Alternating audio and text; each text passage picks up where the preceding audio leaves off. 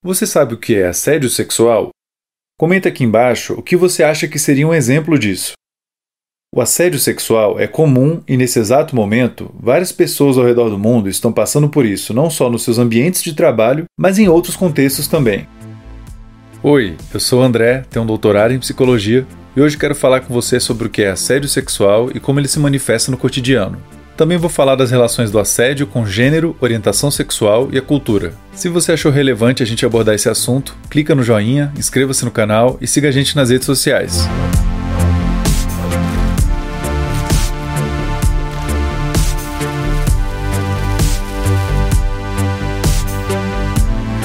Assédio sexual é qualquer comentário, gesto ou ato de caráter sexual indesejado e dirigido a uma pessoa por causa da maneira como ela expressa o próprio gênero ou da sua orientação sexual. É comum se falar sobre assédio sexual no trabalho, mas a verdade é que ele ocorre em locais públicos, escolas, festas ou dentro do próprio lar. O assédio também se dá através de ligações, mensagens em redes sociais ou e-mails. Quem é o alvo de um assédio sexual costuma descrevê-lo como uma experiência irritante, desagradável, humilhante, constrangedora ou assustadora, embora seja comum a vítima de um assédio demorar um bom tempo até entender o que aconteceu. Isso ocorre porque geralmente as situações de assédio são confusas, ambíguas e inesperadas, o que muitas vezes deixa a vítima sem saber como reagir na hora e como interpretar as ações inconvenientes do autor. Tanto homens quanto mulheres podem ser vítimas ou autores de assédio sexual, embora mulheres sejam as vítimas mais frequentes e homens sejam os autores mais recorrentes. Quando um homem é vítima de assédio sexual, o mais comum é que o autor seja homem também. Um homem talvez assedie outro para reafirmar sua própria dominância ou para puni-lo por agir de forma incoerente com papéis tradicionais de gênero, por exemplo. Não é à toa que pessoas homossexuais possuem uma chance maior de sofrer assédio do que pessoas heterossexuais. Na verdade, quem faz parte de qualquer grupo minoritário também corre um risco maior de passar por isso. Um dos motivos para isso é que essas pessoas são percebidas por alguns indivíduos de grupos dominantes como menos poderosas e, consequentemente, mais vulneráveis às suas influências. Passar por um assédio sexual costuma gerar uma grande dose de sofrimento e confusão, Viver isso é um fator de risco para desenvolver o transtorno do estresse pós-traumático, transtornos alimentares e preocupações disfuncionais com o próprio corpo. Além disso, o assédio pode causar um estrago enorme na carreira de alguém. O assédio sexual no trabalho costuma gerar ambientes tão hostis e intimidadores que podem tirar toda a confiança e o entusiasmo da vítima com a sua profissão. Caso a vítima se demita, ela pode ficar longos períodos desempregada ou ter dificuldade em conseguir referências de chefes e colegas de trabalhos anteriores, o que diminuiria suas chances em processos seletivos futuros. Além de prejudicar as vítimas, o assédio também representa um grande prejuízo para as instituições nas quais ele ocorre. O assédio contribui para uma redução na produtividade, no comprometimento com a organização, prejudica a reputação da mesma, estimula um aumento no número de afastamentos e na insatisfação profissional dos trabalhadores. Quando o assédio sexual é frequente em um ambiente de trabalho, todo mundo sai perdendo, a não ser o próprio autor do assédio, o qual raramente sofre qualquer prejuízo, por mais problemáticos que tenham sido seus atos. Como frequentemente o autor de um assédio no ambiente de trabalho é alguém que está em uma posição mais alta na hierarquia da organização, ele também costuma deter uma maior capacidade de silenciar denúncias e de se proteger. O assédio é uma das consequências da maneira como somos socializados em uma cultura. Em culturas que promovem a objetificação sexual das mulheres e uma maior aceitação da violência contra elas, não é de se surpreender que elas sejam as vítimas mais frequentes de assédio. Ao mesmo tempo, em culturas nas quais a dominância é masculina e a importância de demonstrar a própria masculinidade são fortes expectativas sociais, o esperado é que eles acabem sendo autores mais comuns de assédio. Podemos dividir o assédio sexual em três dimensões: o assédio de gênero, a atenção sexual indesejada e a coerção sexual.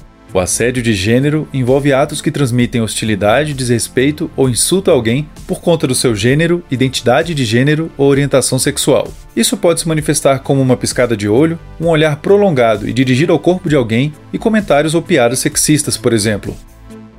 A atenção sexual indesejada ocorre através de comentários sobre o corpo de alguém, toques íntimos e indesejados no corpo da pessoa, criação de rumores sexuais sobre ela, pedidos repetitivos e indesejados de um abraço, beijo, encontro ou relação sexual com ela, além de tentativas de estupro ou da concretização do mesmo. Já a coerção sexual é o uso do poder para obter favores sexuais de alguém. O autor pode prometer recompensas como um emprego, uma promoção, melhores condições de trabalho ou melhores avaliações caso a pessoa esteja disposta a satisfazer seus desejos sexuais. Aqui vão agora algumas dicas para identificar o assédio e o que fazer se esse for o caso. Dica número 1: Preste mais atenção em como as pessoas têm te tratado. Você sente que alguém anda se comportando de forma muito invasiva, inconveniente e desagradável com você por conta do seu gênero, identidade de gênero ou orientação sexual? Isso pode ser um sinal de que você está sofrendo assédio sexual ou moral. O assédio raramente já começa na sua versão mais extrema. Ele costuma ir piorando aos poucos conforme o autor vai testando seu nível de intimidade com a vítima. Dica número 2: Procure ajuda para dar um fim ao assédio. Muitas vítimas de assédio sentem medo de denunciar o autor e perderem o emprego, a reputação ou prejudicarem sua família, o que é muito compreensível. Só que permanecer numa relação de assédio é um risco muito grande para a saúde física e mental, sendo essencial agir de forma cautelosa uma vez que ele seja identificado. O enfrentamento ideal de uma situação como essa vai depender muito de cada caso, e buscar ajuda de pessoas de confiança é um primeiro passo.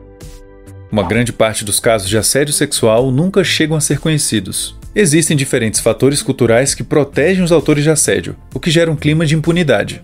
Organizações podem ajudar a reduzir isso de várias formas. Um exemplo é garantindo que suas ouvidorias sejam capazes de apurar denúncias sem interferência de possíveis autores.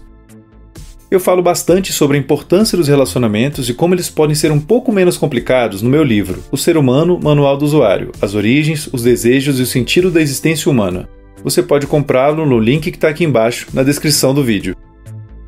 Fica aqui mais uma vez o nosso agradecimento especial a todos os apoiadores do Minutos Psíquicos. Vocês são uma enorme motivação para a gente continuar fazendo vídeos. E se você gosta do nosso trabalho, mas ainda não é um apoiador, clique em Seja Membro aqui embaixo para saber quais são os benefícios exclusivos que a gente oferece em troca do seu apoio. Você também pode fazer uma doação direta para o canal através de um Pix e o QR Code para fazer isso está aqui na tela.